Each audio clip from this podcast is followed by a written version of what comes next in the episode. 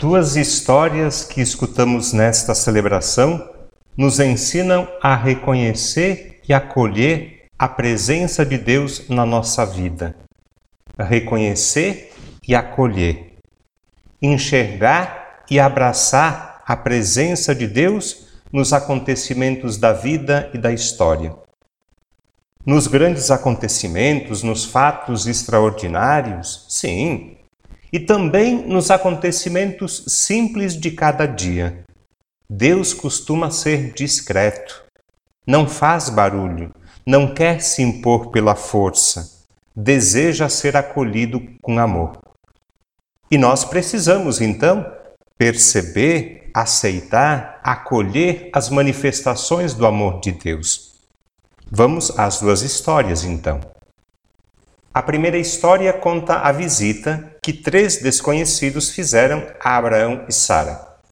Aqueles três ilustres visitantes eram mensageiros de Deus. Nós sabemos. Abraão e Sara não sabiam. A maneira como o casal acolhe os visitantes nos ensina o valor da hospitalidade. Saber acolher é uma arte. Saber acolher nos torna humanos.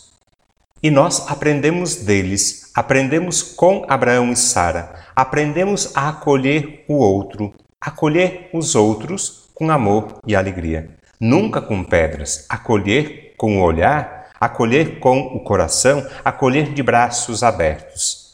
Abraão e Sara nos ensinam a manter aberta a porta do nosso coração e também a porta da nossa casa, da nossa família, manter abertas as portas da igreja para acolher a presença de Deus. Essa é a primeira história.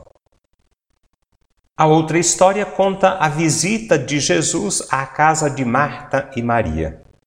Elas acolhem Jesus com carinho e alegria. Marta trabalha, organiza a casa. Maria fica aos pés de Jesus, escutando, conversando. Marta e Maria têm atitudes opostas e complementares. Podemos até dizer que enquanto uma trabalha, a outra reza. Marta recebeu Jesus em casa. Maria acolheu Jesus no coração. As duas atitudes são importantes e necessárias, uma completa a outra. As duas irmãs, tanto Marta quanto Maria, as duas irmãs são movidas pelo amor. É movida pelo amor que Marta trabalha? É motivada pelo amor que Maria escuta? Marta ama do seu jeito, servindo Jesus. Maria ama do seu jeito, escutando Jesus. Qual é o nosso jeito de amar? O que fazemos movidos pelo amor? O que deixamos de fazer por causa do amor? Hoje, Marta e Maria nos ensinam que o essencial da vida cristã é estar com Jesus. Esta é a melhor parte, porque Jesus é o fundamento e o indispensável da nossa fé. Tudo mais é secundário e pode esperar. O principal é Jesus. Essa segunda história, a história de Marta e Maria, me faz lembrar o tempo de seminário.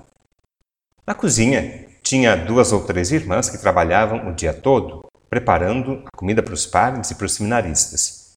Eu lembro que na parede da cozinha, entre o fogão e a pia, tinha um cartaz escrito assim: Dai-nos, Senhor, as mãos de Marta e o coração de Maria. Mãos de Marta, coração de Maria. Interessante. Eu olhava aquele cartaz e não entendia.